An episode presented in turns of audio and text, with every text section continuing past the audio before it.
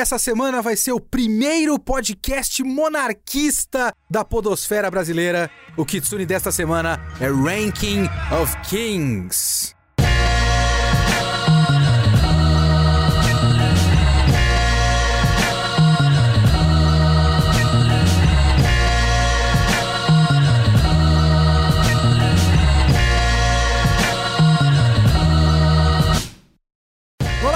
Leonardo Kitsune e o Kitsune da Semana é o meu podcast semanal para eu falar do que eu quiser, do jeito que eu quiser, quando eu quiser. A ideia aqui é que toda semana tem uma review diferente. Pode ser de games, literatura, anime, mangá, tudo que eu assisti, tudo que eu ler, se eu quero falar. Então é aqui que eu vou falar. Você pode mandar os seus comentários lá no site. Inscreva-se no site e faz a sua continha para poder comentar no www.geekhere.com.br ou manda seu e-mail para leo.kitsune@geekhere.com.br. Quando surgiu o primeiro trailer, o primeiro pôster de Ranking of Kings, eu bati o olho e falei: Isso tem cara de que eu vou gostar. Só que eu achei que eu ia ver um negócio completamente diferente. Completamente diferente.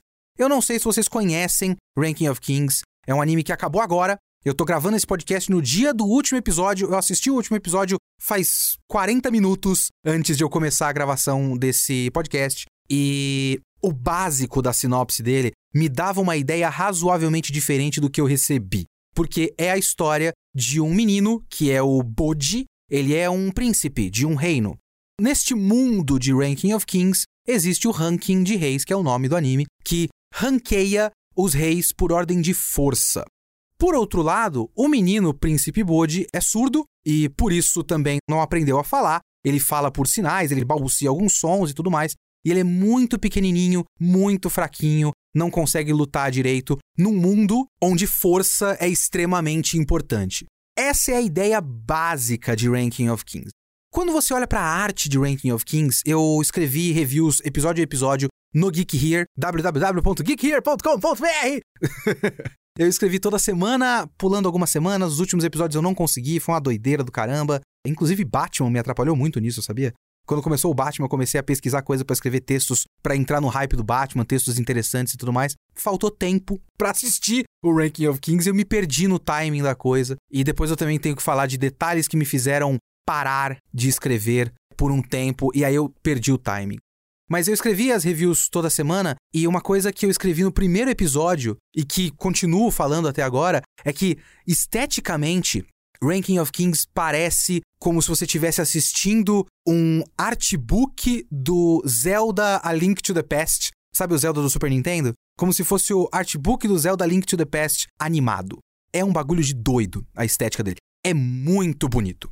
Então, com essa sinopse, com essa ideia básica de Ranking of Kings e com essa estética, o que eu pensei é que fosse quase um Yashikei. Sabe Yashikei? Que são aqueles animes para relaxar? Ele teria um drama, teria alguma coisa mais forte, porque com certeza se você tem essa premissa básica e um personagem que é um menino surdo, que tem dificuldade de comunicação, obviamente, que é humilhado pelos seus próprios súditos, teria um drama muito forte. Mas eu pensei que seria isso. Seria talvez uma coisa mais leve, com drama de vez em quando, com comédia. O que eu recebi em Ranking of Kings foi um épico, cheio de lutas, com uma animação maravilhosa e com um plano de fundo de horror cósmico. É uma coisa muito, muito diferente do que eu achava que seria. E a mudança de Ranking of Kings, que não é exatamente uma mudança, né? Mas a mudança na minha experiência, digamos assim, foi gradual, foi uma coisa que foi sendo construída ao longo da história. Os primeiros episódios são mais ou menos nesse tom. Assim, são mais ou menos nessa ideia de tem um menino e o menino conhece o outro personagem principal da história, que é o Kage, que é um ser feito de sombra, basicamente. E esse ser feito de sombra, ele é um ladrãozinho e ele rouba as roupas do rei. E conforme eles vão se conhecendo, o Kage vai formando uma amizade com o Boji e é uma amizade muito bonitinha, né? É uma das coisas mais importantes dessa história, é o quanto essa amizade deles é pura. Mas de início é uma coisa mais ou menos assim, uma coisa meio básica, sabe? Tem esse menino, tem um amigo dele, e eles se descobrem que eles podem ser amigos um do outro e tudo mais. Só que conforme a história vai passando, a história vai ficando cada vez mais sinistra e é muito esquisito. E tudo que ia acontecendo ao longo de Ranking of Kings era o total oposto do que eu esperava de início. Depois de um tempo você se acostuma, obviamente. Depois lá pelo episódio 5, episódio 6, principalmente no episódio 7. Quando chega no episódio 7, que se você assistiu, você vai saber que é o episódio que rola um ritual envolvendo o irmão do Bodhi, que é o Daida. Quando chega nesse episódio 7, você já tem que entender como é Ranking of Kings. Mas é muito interessante a quantidade de, de camadas e a quantidade de coisas diferentes que Ranking of Kings consegue ser. E também me surpreendeu o quanto esse anime é bem feito. Porque, assim, tirando coisa do Kyoto Animation, por exemplo, o Mage Dragon. Mage Dragon é uma coisa bem Kyoto Animation, que é um conceito de comédia, um anime de comédia com uma premissa cômica, né? Tipo, a piada já está na sinopse. Tem uma menina que é um dragão e ela se oferece para ser empregada de uma outra mulher lá. Então a premissa já é idiota. Só que o Kyoto Animation vai lá e faz a animação que é no nível do One Punch Man. Quando os caras querem fazer uma cena mais bem animada, o bagulho é um bagulho de louco. Mas tirando quando o Kyoto Animation faz isso, quando você pega um, um, anime com a estética do Ranking of Kings, é difícil os caras deixarem, sabe, darem o espaço, o tempo e o orçamento necessário para essa história florescer. Eu esperava um bagulho bem meia-boca. Se fosse um bagulho bem meia-boca com o roteiro de Ranking of Kings, eu já ficaria feliz. Porque a gente sabe que o dinheiro vai para as coisas que a gente não quer. O dinheiro vai pro. vai pro herói do escudo. Não vai pra esse negócio que é legal. Mas eu fiquei muito feliz ao longo do anime de como Ranking of Kings é claramente um projeto de amor. Claramente existe uma paixão de quem está fazendo o negócio, uma dedicação de perceber o potencial da qualidade daquela história e colocar o máximo de esforço possível para que todo o potencial seja alcançado. Você pega momentos como o episódio 7, que eu já comentei, que não é um episódio de super animação bem feita, mas é um episódio de um storyboard bem feito, sabe? De enquadrar a cena para o máximo de impacto. O episódio 21, que já ficou um clássico, que é uma luta épica, absurda do Bode contra um personagem que eu não vou falar agora, e que é o tipo de animação que você esperaria do Shingeki no Kyojin. Literalmente, você esperaria esse tipo de coisa de Shingeki no Kyojin. E eu nunca esperaria isso no primeiro episódio. Quando eu vi o primeiro episódio de Ranking of Kings. Ou então, nessa meiuca ali do episódio 6 ou 7, quando começa aquele ritual que eu falei para vocês agora há pouco, e que começa uma brincadeira com a animação, e a coisa vira uma psicodelia de horror cósmico bizarro. Ou então, lá pelo episódio, se eu não me engano, o episódio 3 ou 4, que tem uma cena de luta entre o cara da lança e o cara das cobras. O cara da lança se chama Apeas e o cara das cobras é Bebin. E essa luta, ela é muito curta, mas ela é muito tensa e muito bem animada. É até difícil de definir.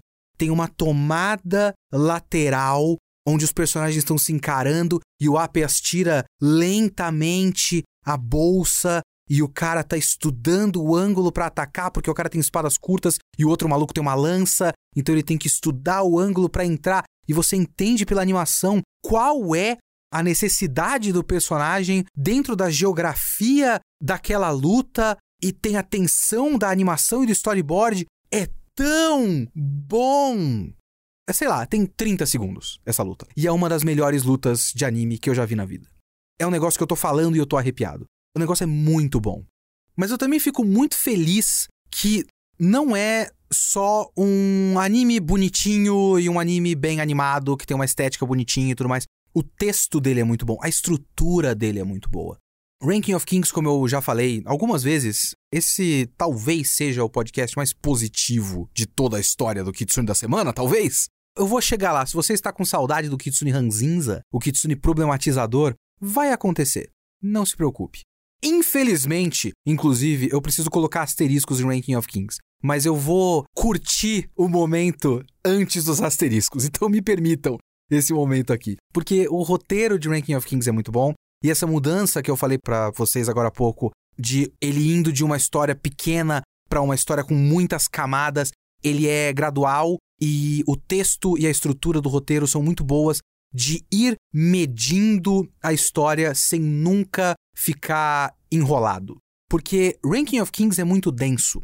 O mundo de Ranking of Kings é muito rico e todo episódio muita coisa acontece. Ele tem 23 episódios e sempre acontece algo essencial em cada episódio. Nenhum episódio é perdido. E ele tem uma coisa que eu admiro demais nele, uma qualidade de roteiro que eu admiro demais, que é trabalhar com mistérios sem tratar a gente como idiota. Porque existe um tipo de roteiro que trabalha com mistérios, uma coisa bem J.J. Abrams, sabe? Vocês já devem ter ouvido falar do conceito do Mystery Box do J.J. Abrams. J.J. Abrams, que é o cara que criou o conceito do Lost. Eu vou defender Lost por toda a minha vida, mas coisas que J.J. Abrams fez lá no, na conceitualização de Lost atrapalharam muito Lost ao longo da história. E também é o cara da trilogia mais recente do Star Wars e da trilogia mais recente do Star Trek. Estão deixando todas as grandes franquias na mão dele. Eu não sei como é que não deixaram tanto o Superman quanto os Vingadores na mão dele até agora. Mas ele já escreveu um quadrinho do Homem-Aranha. Por favor, parem de fazer isso. Parem de colocar as, as coisas nas mãos do J.J. Abrams. Mas enfim. Ele tem um bagulho que é o Mystery Box, a caixa misteriosa. Que é a ideia de você, logo de início numa história, colocar um segredo na cara do espectador e falar: ó, oh, isso aqui precisa de uma resposta. E eu só vou contar lá na frente. Com Star Wars, por exemplo, foi a identidade, né, a origem, na verdade, da Rey. Em Lost, muito cedo, ele colocou a escotilha. O negócio do Lost, por exemplo, não sei se vocês conhecem a história, mas é, roteiristas já comentaram isso e tudo mais. O Abrams não fez o roteiro de Lost. Ele fez o conceito e disse qual teria que ser o final e colocou a escotilha lá. E nunca falou para os roteiristas o que seria a escotilha. Ele só deixou para os caras se virarem. Ó, oh, tem uma escotilha. É uma merda isso. O Shingeki no Kyojin, por exemplo, é um que faz isso também. Eu vou ter que comparar mais do que eu gostaria, Ranking of Kings, com o Shingeki no Kyojin. Shingeki no Kyojin coloca o negócio do porão. E aí mantém a gente afastado do porão para o anime três temporadas, basicamente. Então ele deixa o porão lá e você, bom, agora eu preciso assistir, porque eu preciso saber o que tem no porão. Então ele vai enrolando, enrolando, enrolando. E aí tudo depende do porão. No Shingeki no Kyojin era muito isso. A nossa satisfação com a história acaba dependendo, esse é a grande armadilha da técnica do Mystery Box, é que você acaba prendendo a satisfação, né, o prazer em assistir a conclusão, por exemplo, de uma dada história ao mistério, à resolução do mistério. Quando o negócio for revelado e não estiver à altura das expectativas de quem está assistindo, a chance de ser uma experiência ruim, de ficar marcado como ah, tudo isso para isso. Lost foi assim, por exemplo. Eu discordo das pessoas, mas enfim. Game of Thrones foi assim, por exemplo. Todo o negócio de quem é o grande escolhido que vai acabar com os. Como é que chama? Os White Walkers, né? A conclusão que eles escolheram para a série foi bizarra. Ranking of Kings não faz isso. O que Ranking of Kings faz é trabalhar com mistério, mas sempre ter um novo mistério. O que ele faz é: todo episódio vai revelar uma pecinha da coisa. Se não vai ser em um episódio, pelo menos daqui uns dois ou três você sabe que vai ser revelado. Então surge o espelho com uma pessoa dentro, com uma voz de mulher. O que é esse espelho? O que quer esse espelho? Então tudo bem, o que quer, por que quer, as motivações, isso precisa ser guardado mais para frente. Mas você não fica eternamente só com o espelho que é só um grande mistério. Ele vai e logo depois, dois, três episódios depois, já revela o nome, Mirandio. E já revela que Mirandio tem relação com o Boss, que é o pai do Bode. Mais um pouco pra frente tem o ritual com o Daida. Então isso era parte do plano. Mas por quê? Então toda hora ele revela mais um pouco, essa revelação levanta uma nova pergunta, essa nova pergunta vai ser respondida daqui um, dois, três episódios, que vai ter uma nova pergunta. Então, nunca fica preso a uma coisa só. Sempre tem algo novo, algo interessante acontecendo, sendo revelado, sendo respondido e sendo levantado para você. Surge aquele personagem que é um dos melhores e mais fascinantes personagens de Ranking of Kings, que é o Oken. O Oken surge como um mistério. Ele é um cara numa armadura que não fala direito. Pouco tempo depois, fica claro que ele é imortal. Um pouco de tempo depois, fica claro que ele tem relação com outros personagens. Então você já tem mais respostas. Mas qual é a relação? Então você tem uma resposta. Ele tem relação com esses personagens. Mas surge uma outra pergunta: qual relação? Depois surge que ele é irmão desses personagens. Nossa, mas irmão? Mas o que aconteceu para esse cara ficar desse jeito? Um episódio depois, você tem um flashback. Ah, é essa resposta que eu queria. Então nunca fica prendendo quem tá assistindo numa tentativa idiota de prender a sua atenção. Porque o roteiro é bom o suficiente para confiar que ele vai ter mais coisas interessantes depois disso. A impressão que eu fico com histórias como Shingeki no Kyojin, por exemplo, é que ele precisa prender esse um mistério que ele tem, porque ele não tem mais nada para contar depois. Tanto é que no Shingeki no Kyojin, depois que ele revela esse mistério, dá um time skip e ele precisa trabalhar com outro mistério, que é quem é esse cara cabeludo? Oh, é um mistério meio idiota, todo mundo sabe assim que aparece. Mas ele trabalha o mistério, porque é só isso que ele tem para trabalhar. Ele não consegue confiar na qualidade do decorrer do roteiro. Ranking of Kings não é assim. E Ranking of Kings tem outra qualidade de roteiro que eu gosto muito. Essa qualidade que ele tem é o fato de que ele pega um tema central e trabalha esse tema central de vários ângulos diferentes, de vários níveis diferentes. Para mim, pelo menos, o centro de Ranking of Kings é a ideia de força. A ideia básica, abstrata de força. E como as pessoas veem essa força. O que se espera das pessoas em relação a essa força. Porque, voltando ao conceito central de Ranking of Kings, o ranking dos reis, o Ranking of Kings, de Ranking of Kings, existe esse ranking que, obviamente, classifica por força os reis. E você tem esse menino que não é forte tem toda uma questão em volta dessa não força do Bode, porque ele é o filho de um gigante, mas ele é pequeno. Por que ele é pequeno se ele é um filho de um gigante? Por que ele é tão fraco se ele é filho de um cara que é um dos mais fortes do mundo, etc, etc. Não vou dar esses spoilers aqui. Mas isso já trabalha um tema central, que é como ele pode ser rei, como ele pode ser respeitado, ser um membro da realeza em um mundo em que se espera que reis sejam guerreiros fortes. Se ele é um menino que não consegue nem falar, que não consegue lutar e que tem uma força própria, mas essa força não é reconhecida. Isso é uma coisa central nessa história que eu acho muito interessante, que é trabalhado ao longo do tempo, vai sendo lentamente desenvolvido pela história. E já é, a primeiro momento disso é muito cedo, que é ele não é forte fisicamente, ele não consegue pegar uma espada pesada e cortar alguém ao meio mas ele consegue desviar, ele é muito ágil, ele é muito preciso nos movimentos dele. Ele chega num momento para um outro personagem que é o Desha. Acho que é o Desha, que tem o irmão Despa. Ele chega no Desha e mostra que ele tem essa habilidade. Esse cara é o número dois dos reis. E o cara não se impressiona. Fala, cara, muito legal isso aí que você faz. Mas se você não conseguir atingir ninguém, você nunca vai conseguir ser um rei. Porque ser rei é ser forte. E ao longo da história, o Bode vai tendo que provar que ele tem uma força sim, só que não é a força que se espera. E essa coisa do o que se espera de cada um também é muito forte a partir da ideia de força. E aí você tem, para mim, por exemplo, trabalhando muito forte, pelo menos é uma coisa que eu pensava o tempo todo enquanto assistia Ranking of Kings, é que tem uma ideia muito forte de masculinidade e o que se espera da masculinidade. Porque o Bode, por exemplo, quando ele escolhe uma arma, não é a arma mais masculina que existe. Quando ele vai estudar com alguém, o próprio mestre dele não é essa ideia de força masculina, por exemplo, o boss. O nome dele é boss, né? O nome dele é chefe. O que é muito interessante quando você pensa no, no final da história. Ah, mas enfim, no final dessa temporada, né? O boss ele é um maluco que é um gigante barbado, que luta com um tacape. E quando o Bode vai estudar com alguém para aprender a ser forte, ele estuda com um cara que é todo um dandy, um, um homem todo flamboyante, bigodinho e roupa frufru e tudo mais. E que constantemente é meio covardão. Apesar de a gente saber que ele é muito foda, ele é meio covardão e tal. Então, a ideia de confrontar essa masculinidade e o que se espera de um homem, sendo que o que se espera de um homem nesse mundo é força. E aí você associa essas ideias de força com essa, a ideia de masculinidade, para mim é muito forte. E também o que é força, principalmente com o Bode, mas, por exemplo, com o Daida.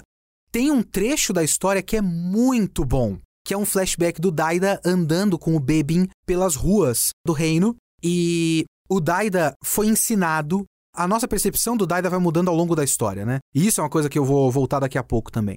Mas o Daida, ele era um menino muito mais sensível, que tinha sido ensinado a respeitar e cuidar do irmão dele que é mais fraco do que ele. Só que lentamente ele vai sendo ensinado que não é isso. Porque ele vai sendo forçado a pensar no irmão dele como um fraco. Porque o Daida também foi manipulado ao longo da história. E aí tem aquela passagem pela cidade onde ele vê, se eu não me engano, eu não sei se era alguém cego, com uma bengala, eu não lembro agora, mas era alguém com alguma deficiência física. E ele olhava e pensava: para que, que essa pessoa continua existindo? Porque ela não consegue se virar sozinha. E ela nunca vai ser alguém, porque ela nunca vai ser forte com essa deficiência física, fazendo um paralelo com o irmão dele. E o Bebin ensina para ele que, mas essa pessoa continua seguindo em frente. Ela tem uma limitação que outras pessoas não têm, ela tem uma dificuldade que outras pessoas não têm, e ela não desiste, ela continua vivendo. Isso é uma força. Porque existe uma ideia de força que é apenas a força física, que é um homem gigante barbado com um tacape. Isso é uma força, mas não é todas as forças. A questão é que esse mundo só privilegia essa uma força, a força principal, a força do homem gigante com tacape. E ao longo da história essa coisa vai sendo desmistificada vai sendo desconstruída pelos personagens. A noção que os personagens têm do que é força vai sendo desmistificada. A outra coisa que vai sendo trabalhada ao longo da história é a busca pela força. É o limite que as pessoas ultrapassam em busca da força. E esse é um dos aspectos que eu mais gosto em Ranking of Kings, porque isso também vai sendo trabalhado em várias frentes. O que eu gosto mais em Ranking of Kings é isso, é o quanto os aspectos vão sendo trabalhados em várias frentes e, e em vários personagens de várias maneiras diferentes. E também o que essa busca incessante por força faz com os personagens. Porque tem aquele detalhe importante de que quando os reis chegam ao número 1 um do ranking, eles podem escolher o que eles quiserem. E aparentemente todos eles acredito que escolhem a mesma coisa. E aí eles enlouquecem. Todo rei que chegou no número 1 um enlouqueceu. Ao longo da história tem um episódio, episódio 4, um negócio assim, que o Bode conhece por acaso um desses reis. É o Rei Caçador. E esse rei, acho que era isso, né? É um cara que virou um caçador no meio do mato, mas ele era o rei número um. E ele ficou louco e ele ficou com uma coisa, uma fixação em morte. A ideia de morte é muito forte em Ranking of Kings também. Mas esse cara tem uma fixação muito forte com a morte. Ou, por exemplo, para mim, mais uma vez, o personagem mais fascinante de Ranking of Kings, que é o Oaken. O Oaken, ele tem a, a, presença física mais interessante, assim, o design de personagem mais legal de todo o Ranking of Kings para mim. E a gente vai lentamente conhecendo o passado do Oaken. E o Oaken, ele é um cara amaldiçoado. É um cara que queria ser mais forte para fazer o bem, para ajudar os irmãos. Essa é outra coisa que é muito interessante também, porque esse fazer o bem dele, fazer ajudar os irmãos, para ele era uma coisa boa, porque ele estava ajudando quem ele ama, são os irmãos dele, que estavam numa guerra contra o próprio pai. E eles estavam numa guerra para deter o próprio pai, que era um rei tirano. Para deter o próprio pai, que é um rei tirano, que estava fazendo de tudo para conseguir essa mesma força, o Oken acaba buscando força, porque é o que ele precisava para ajudar os irmãos, e ele se torna imortal. Agora não lembro se foi por acidente, se ele descobriu que era imortal, mas metaforicamente, pelo menos, tematicamente, uma coisa causou a outra. Se não na prática, pelo menos tematicamente, uma coisa causou a outra.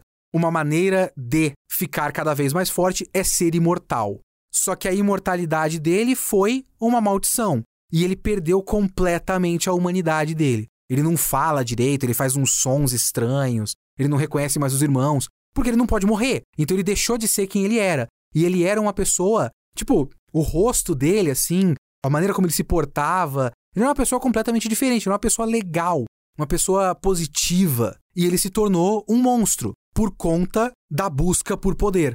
E o Oaken só passou por tudo isso porque a busca incessante por força causa consequências nos outros.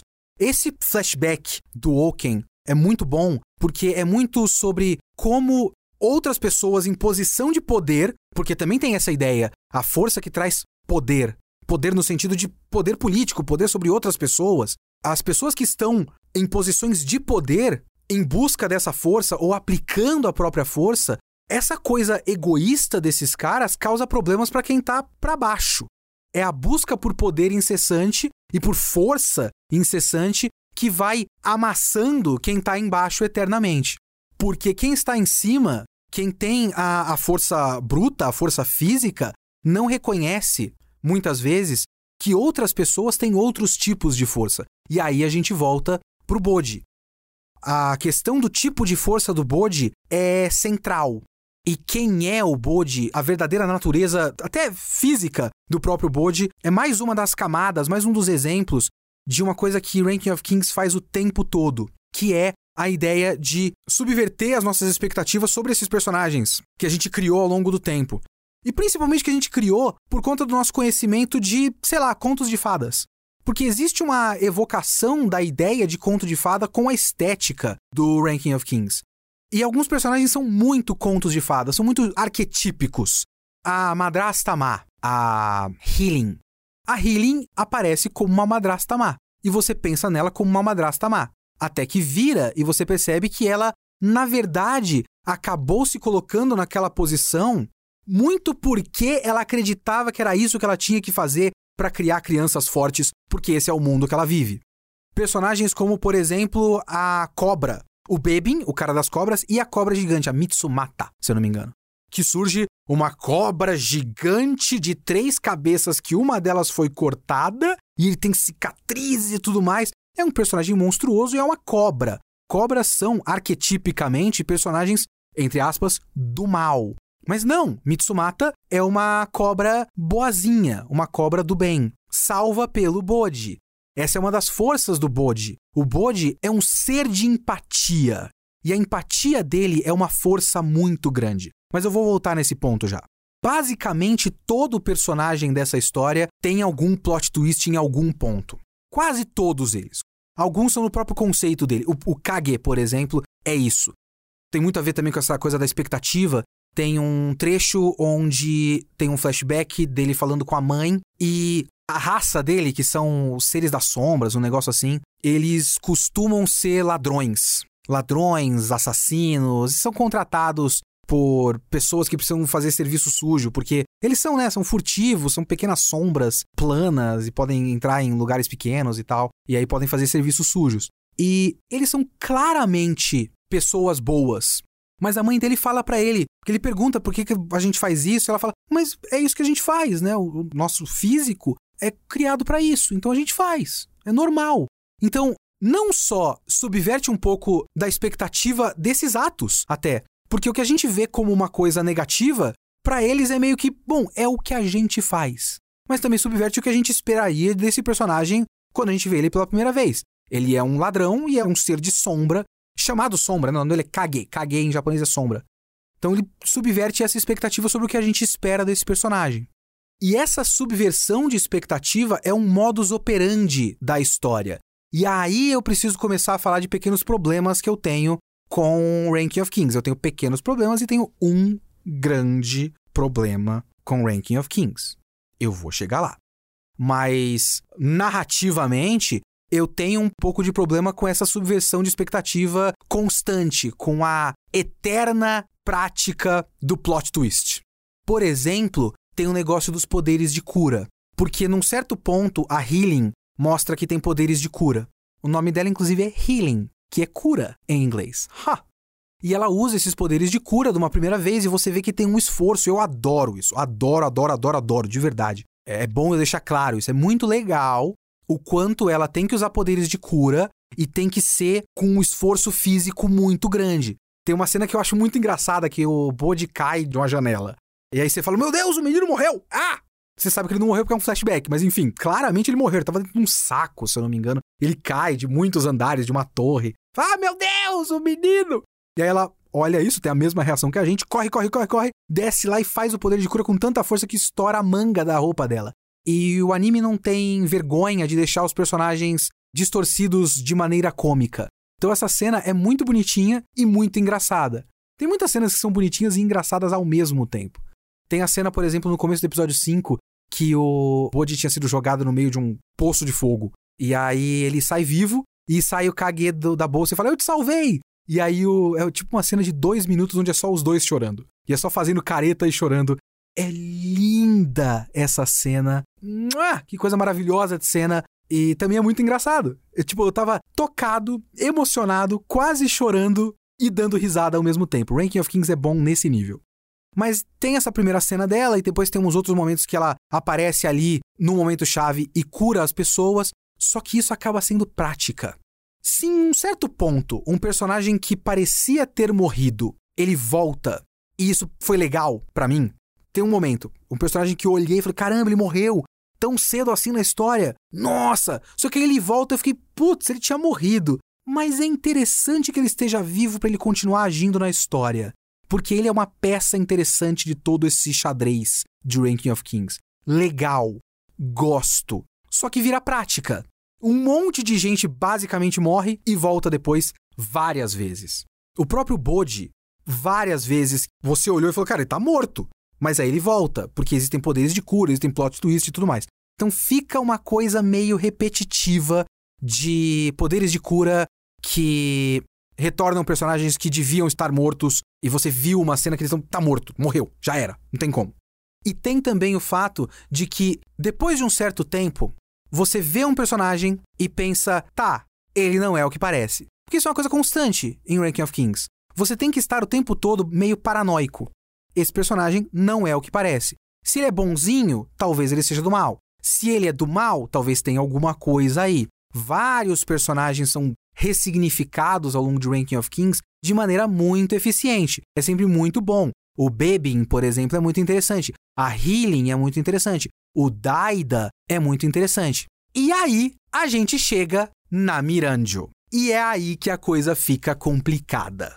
E também eu preciso fazer um aviso de spoilers. Neste ponto, agora eu preciso falar de revelações da trama, que eu vou falar de uma maneira mais ou menos vaga, sem muitos detalhes, mas ainda são revelações da trama. Rank of Kings é muito bom! Assista Rank of Kings! E. Pule para 47 minutos e 48 segundos.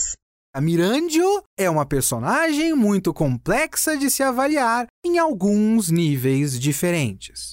A Mirandio é uma enorme filha da puta, que também é uma vítima. E ao longo da história você vai vendo o quanto ela foi vítima nessa história. Só que pesando as coisas que ela fez, a quantidade de coisas erradas que ela fez, mesmo que depois você entenda a motivação dela, é muito complicado de perdoar a Mirandio. E assim, você não precisa perdoar ninguém em nenhuma história de ficção. Não é essa a questão. Ela não é um ser humano de verdade, a história não existe. Só que, narrativamente, a intenção de Ranking of Kings é que você perdoe a Mirandio. A quantidade de coisas erradas que ela fez é muito grande. E elas são muito pesadas. Tipo, o fato de ela ter forçado o boss a ter um filho para roubar o poder desse filho. Aí ela tá prejudicando a mãe, para começo de conversa, aquela gigante que eu esqueci o nome, prejudicando a criança que já nasceu condenada, e aí depois ela força o cara a ter um segundo filho, para depois usar esse filho também. Então é mais uma pessoa que nasceu condenada a ser usada como uma peça, e uma terceira pessoa, que é a Healing, que foi incluída nesse negócio por tabela, que não tinha nada a ver com isso também, mais uma mulher que é uma mãe que serviu apenas para ser uma parideira de peças no joguete dela. E tudo isso ela fez também contra a vontade do boss. Porque o boss foi aceitando por conta de ele querer fazer as coisas que ele está fazendo para ajudar a Mirandio. Então é um monte de gente que vai sendo prejudicada com essa história. Só que ao longo da história ela vai percebendo as coisas que ela fez e vai meio que tentando ajudar as pessoas para ter uma espécie de redenção. E a história do final todo de Ranking of Kings é uma história de redenção.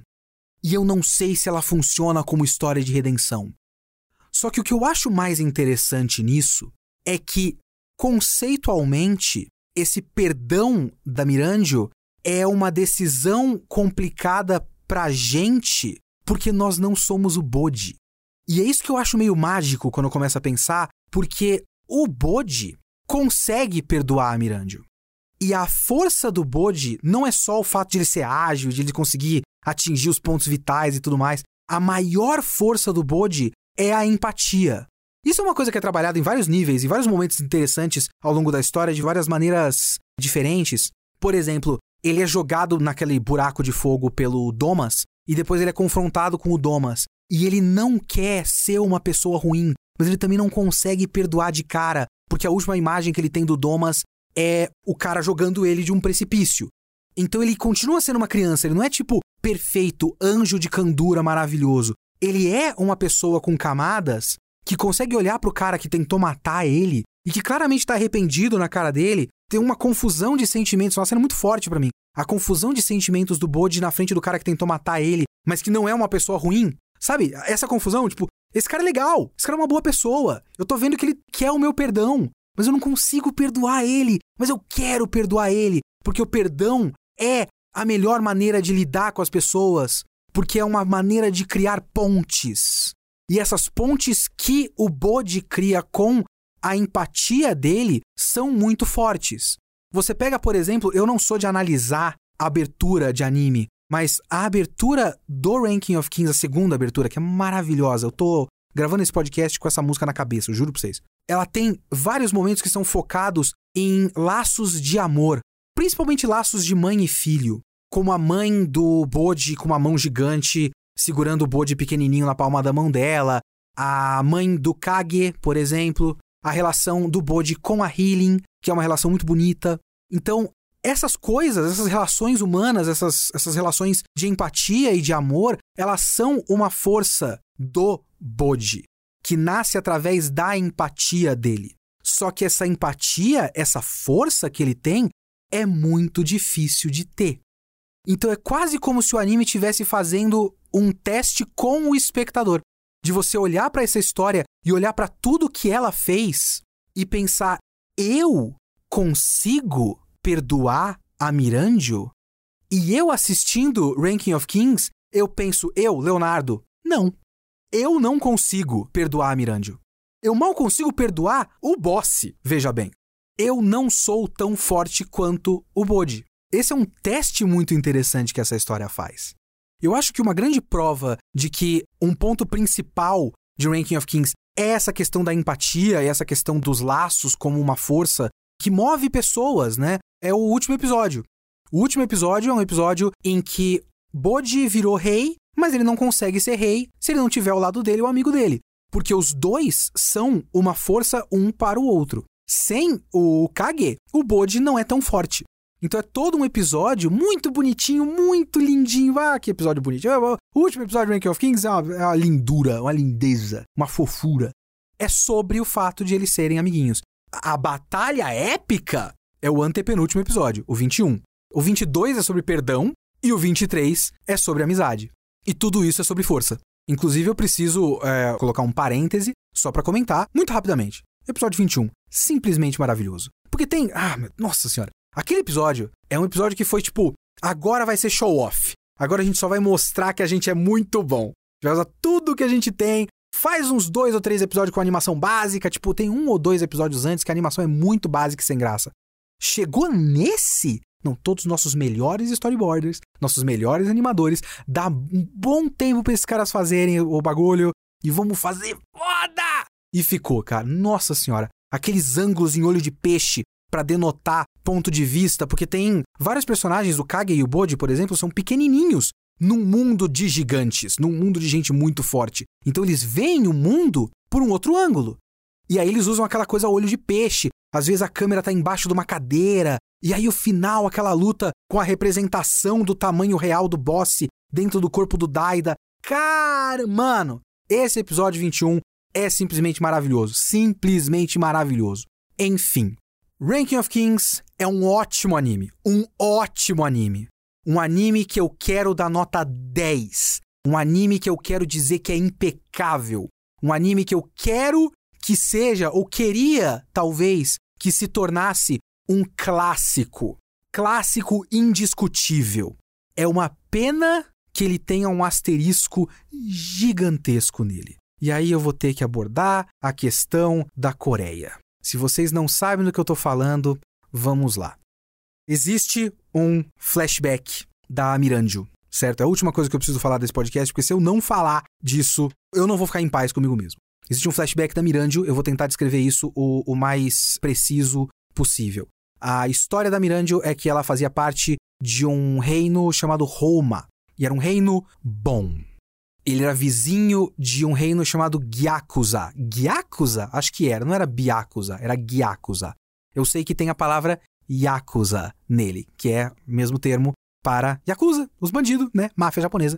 O reino de Gyakuza era mal. O, o reino de Roma era um reino de magia, as pessoas sabiam usar magia. Ela vem de uma linhagem de magia, provavelmente a Healing vem desse reino porque eles têm poderes de cura e tudo mais. A mãe da Mirandio falava para ela super estereotipadamente: você tem que aprender a ser boa e ajudar as pessoas, porque o sorriso das pessoas é a sua real felicidade. Só que eles estavam lutando contra deuses. E aí tem mais uma camada nessa história de força. Porque se você tem o boss, que é um gigante, você tem também deuses, que são deuses. E que oprimem as pessoas, oprimem os seres humanos. Se eu não me engano, os Roma estavam tentando. Os Roma, como se fosse uma família, né? Um reino. O reino de Roma estava tentando combater os deuses, não estava dando muito certo. Eu acho que eles pediram a ajuda de Gyakuza e eles se juntaram com Gyakuza para todo mundo combater os deuses juntos. E nesse processo eles melhoraram o reino de Gyakuza.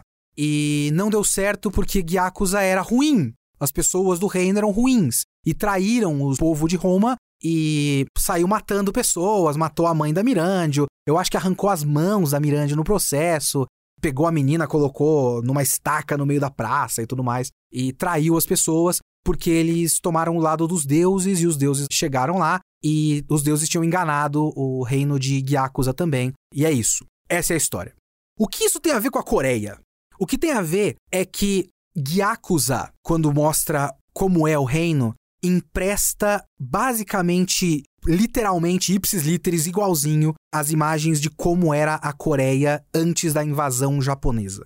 Que eram uns lugares bem primitivos, assim, umas vilinhas com umas casas de pau a pique, sabe, com palha em cima e tal. Quando chega Roma, e quando chegou o Japão também, você pega imagens da transformação, entre muitas aspas aqui, terminologia japonesa para coisa civilizatória, que é como os japoneses gostam de chamar, e aí tem prédios, hospitais e tudo mais. Então eles melhoram o lugar, civilizam o lugar e são traídos pelas pessoas. Então, basicamente, é como se o reino de Roma fosse o Japão e são do bem, e são vítimas. E eles foram até a Coreia, Gyakuza, um reino de bandidos e pessoas ruins, melhorou o lugar e foi tratado com traição e morte porque os coreanos são inerentemente ruins como pessoa, é raça ruim para eles. E os próprios deuses falam uma coisa que a direita japonesa gosta muito de falar. Que é, peraí, vocês estão falando que eles eram ruins, mas eu tô vendo aqui hospitais e escolas. Para mim tava ótimo, não sei o que vocês estão reclamando. O mangá já tinha sido criticado, muito criticado. Chegou o anime, chegou esse episódio, não teve mudança praticamente nenhuma. Foi uma adaptação fiel do mangá, então ele foi criticado de novo. A direita japonesa amou essa cena. Achou o máximo. Porque é tudo que eles dizem. Sim, os coreanos são raça ruim e ingratos. A gente foi lá e criou prédios bonitos e hospitais e tudo mais. Todo mundo sabe. A educação japonesa, né? Depois de muitas batalhas judiciais para tentar mudar isso, perderam essas batalhas judiciais. A educação japonesa oculta muitas coisas que o Japão fez nessa época e oculta o fato de que teve os estupros. Como é que eles chamavam? Não era dama de companhia, mulher de conforto, se eu não me engano que eram prostituição compulsória forçada das mulheres coreanas pelos japoneses. Então é, assim, um passado sombrio do Japão que o Japão coloca debaixo do tapete. Ranking of Kings está reproduzindo isso praticamente não criticamente, sem nenhuma crítica. O que eu vou colocar de asterisco aqui é que é o seguinte: a gente ouve essa história da boca do boss. O boss está falando isso pro Bebin, se eu não me engano, mas também tá falando isso pro Daida, porque o Daida tá dentro da cabeça dele, né? A personalidade e a alma do Daida que agora tá sendo dominado pelo Boss. Então o Boss tá querendo mostrar pro Daida qual é a história real da Mirandio. O Boss é um manipulado e o Boss tem ponto de vista. Não é um flashback neutro da história. É um flashback a partir do ponto de vista de alguém que está querendo convencer tanto o Bebin quanto o Daida de que a Mirandio é apenas uma vítima. Então, não dá para saber direito, sem um flashback neutro, sem uma outra versão dessa história, se de fato os Gyakuza eram apenas do mal. Talvez eles não fossem apenas do mal. Ou talvez eles estivessem sendo manipulados pelos deuses, porque é isso que acontece depois. Os deuses mostram que eles estavam manipulando os humanos e eles falam, no fim de tudo isso, eles meio que vão embora e falam: é, agora tem que achar uma nova maneira de manipular essas pessoas. Porque também é um jogo de força. Porque Ranking of Kings está eternamente trabalhando a ideia de que existe mais além do que está sendo contado. Então talvez exista uma outra camada de que ou os Gyakuza estavam sendo manipulados, ou então a história que estava sendo contada estava sendo manipulada pelo boss, ou então as pessoas do reino de Gyakuza eram daquele jeito porque era a maneira que eles tinham para sobreviver. Eles não eram do mal. Eles cometiam crimes porque é isso que dá para fazer. O Kage é isso. O Kage vem de um clã, o clã das sombras, que cometia crimes porque era isso que se esperava. E era isso que dava para fazer. Então talvez Gyakuza seja isso, e a gente precise ver a história do ponto de vista das pessoas do reino de Gyakuza. Talvez. O outro porém disso é que de fato a história, e aí não é nem talvez tenha um outro lado para isso, isso é muito claro, a história quer que a gente perdoe a Mirandio. Parte do processo de convencimento do público de que a Mirandio é uma vítima é essa história contada pelo boss. Por isso, para mim, é difícil perdoar a Mirandio. Porque parte do processo de perdoar a Mirandio é discurso ultranacionalista extrema-direita japonesa de que os coreanos são todos ruins. Então é complicado para mim. É um asterisco muito grande. É uma mancha muito grande em Ranking of Kings. Eu vou continuar com o meu asterisco aqui, que é tudo isso é do ponto de vista do boss. Quem está contando essa história com uma motivação muito clara. Não é neutro, não é um livro, não é nada disso. Ele tem uma motivação, ele tem uma segunda intenção ali. Existe esse asterisco. Mas tudo isso é um grande asterisco em Ranking of Kings, que eu queria que fosse um anime sem nenhum asterisco. Eu não queria falar de Ranking of Kings como se ele fosse Shingeki no Kyojin. Que assim, Shingeki no Kyojin, no fim das contas, uma coisa que eu preciso aplicar a Ranking of Kings, que eu digo de Shingeki no Kyojin é, o cara tá emprestando imagens de uma coisa muito forte de maneira muito irresponsável. Por outro lado, a moral da história de Shingeki no Kyojin de terceira mão é genocídio é um bagulho legal e necessário. Rank of Kings não. Rank of Kings é muito mais positivo. É que ele passa por um bagulho muito errado. Enfim, é foda. Ah, eu queria amar Ranking of Kings sem asterisco nenhum. Agora eu amo com um peso no coração enorme de um bagulho horroroso no meio. Eu preciso acabar esse podcast de maneira negativa para um anime que é claramente muito melhor do que quase qualquer coisa que saiu nos últimos anos. Ranking of Kings é nível Mob Psycho 100 para mim, de qualidade acima da média. Mas tem isso, sempre tem alguma coisa.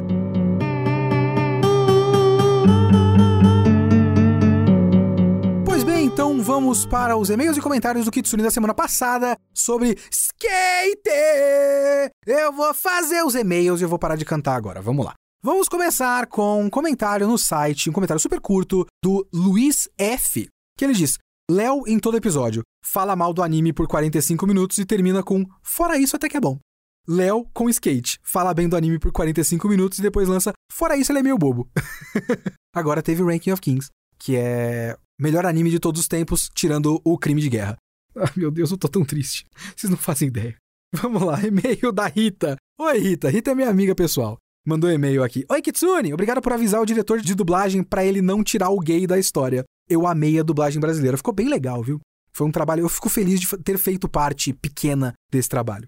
Queria só apontar aqui que senti falta daquela passada de olho nas metáforas bíblicas de Adão e Eva, Ainosuke e Langa, e serpente, que é o Tadashi, e como que o fruto proibido é a diversão que o Langa e o Tadashi descobriram e estão apresentando ao Adam, que podem ser representados no reiki. A maçã? Será que o reiki é a maçã? Hum, olha só, interessante isso. Eu não tinha pensado no reiki como maçã, mas todo o resto é bastante óbvio em toda a história, porque o cara é o Adão, e ele olha pro Langa e fala: Minha Eva! Minha Eva! Por isso que eu gosto de Skate do Infinity, porque tem Eva. Ah? Ah? Enfim, ela termina dizendo que adorou o podcast. Queria dizer que sim, o Adam possivelmente foi inspirado na Máscara da Morte. A diretora Utsumi disse em entrevista que queria fazer personagens com cabelo de anime. É. Deixa eu ler um, e-mail aqui que é bem longo, da Tarsila Albuquerque. Olá, Kitsune, tudo bem? Parabéns pelo trabalho do podcast e da produção de skate. Bem legal isso. Sou Tarsila, nunca enviei e-mail antes, mas desta vez você lançou o episódio no dia que eu estava terminando de assistir, então achei coincidência demais para deixar passar. Só queria dar minha perspectiva como alguém que não gosta de animes de esporte, ou esportes de uma forma geral, que gosta de BL, mas não é adepta da cultura do chip. Meu problema é que animes de esporte me deixam entediada muito rápido, sejam os realistas ou os fantasiosos. Mas aí veio Yuri on Ice. E eu pensei, patinação no gelo, literalmente o único esporte que eu paro para assistir. IBL? Como não gostar? Revelação: não gostei. Olha só, para mim a parte de esporte era tão chata que comecei a adiantar ou mesmo pular as apresentações e o romance não me empolgou, meio sem graça. Caramba, eu discordo totalmente de você. Euroness é muito legal. E skate? Achei as primeiras imagens bonitas e depois vi um post comparando a cena do Langa voando e o Reiki admirando do chão com aquela que o Ash admira o Wade, fazer o salto com vara em Banana Fish. Hum, talvez eu não seja aquela chipação aleatória. Resolvi dar uma chance essa semana. Comecei com receio de o tema, na verdade, ser amizade e o pessoal ter enfiado romance onde não tem. Mas não, logo dá pra ver que é bem gay. Ainda bem, porque o Langa e o Reiki são muito bonitinhos juntos. E a parte esporte inicial me chamou muito a atenção, eu fiquei realmente interessada e atenta ao termo das explicações das manobras. Fui até pesquisar sobre snowboard no Google. Gostei muito do Reiki, dando aula pro Langa e do conflito inicial com Mia. Eu comprei a proposta no início, dei risadas com o ridículo da coisa toda, mas aí começou a acontecer o que sempre acontece comigo em animes de esporte. Parei de estar investida, me distraía e as competições pareciam mais algo interrompendo a história do que parte dela. Sei que não é assim, é só a sensação. É, eu entendo, a sua experiência foi completamente diferente. A minha sensação foi completamente diferente da sua. A competição era a parte integral da coisa. Tanto que as últimas lutas eu deixei rolando enquanto lavava os pratos. É, Skate, foi na trave. E ela faz um disclaimer, ela mandou um segundo e-mail. Meu problema com a cultura do chip não é com as pessoas que gostam de chipar. Eu acho que as pessoas têm que fazer o que faz felizes. É que para mim, ela coloca um bem grande aqui, para mim, quando a dinâmica entre dois personagens não é romance, mas as pessoas começam a tratar como se fosse, fica me parecendo que a amizade é tratada como algo de segunda categoria. Como se o sentimento mais importante e o único válido fosse o do amor romântico e o amor fraterno ou amizade fosse uma coisa menor, menos importante, numa categoria abaixo, numa espécie de escala ou lista hierárquica. Não acredito que as pessoas tenham essa intenção, ou isso em mente, mas acaba que é a sensação que fica em mim, por isso não gosto. Eu vou falar uma coisa pra você. Eu ajudei a minha namorada, que é muito fã de Euronice e de Skate the Infinity, a fazer o TCC dela. Eu li bastante texto e ajudei ela numa parte da pesquisa, que é sobre fanfic. Eu cito esse negócio o tempo todo porque essa pesquisa para o TCC da Ana me ajudou em muitas coisas. Me ajudou, por exemplo, a pensar, a lembrar, a entender que o shipping não é uma atividade analítica, ele é uma atividade criativa. Então não é você olhar e falar, ah, os personagens têm esse tipo de relação e é legal por tal motivo. É você olhar aquela história e perceber elementos que você pode criar em cima. E aí você chipar personagens e talvez escrever uma fanfic, desenhar uma fanart. Na verdade, é uma atividade de você criar uma outra história a partir dessa história que você gosta, que tem o potencial de algo que não foi feito. É legal quando é realizado, mas não importa se não for realizado, entende? Então, foi uma coisa muito interessante de perceber a diferença. Eu achava que era isso, eu ficava nervoso, tipo, vocês não estão vendo que esses caras são só amigo? Mas não, não importa. Quem tá fazendo shipping, quem tá criando fanfic e tudo mais, tá vendo que são só amigos, mas tá criando outra coisa em cima. E por isso que é interessante. Muito obrigado pelo seu e-mail. E quem quiser mandar e-mail é leo.kitsune.geekhere.com.br ou faz a sua conta e comenta no site Geekhere, www.geekhere.com.br. Pois bem, esse foi o Kitsune desta semana. Como prometido, o Kitsune da próxima semana vai ser a continuação de Full Metal Alchemist, volume 5 a 8 do mangá. Falou, até semana que vem.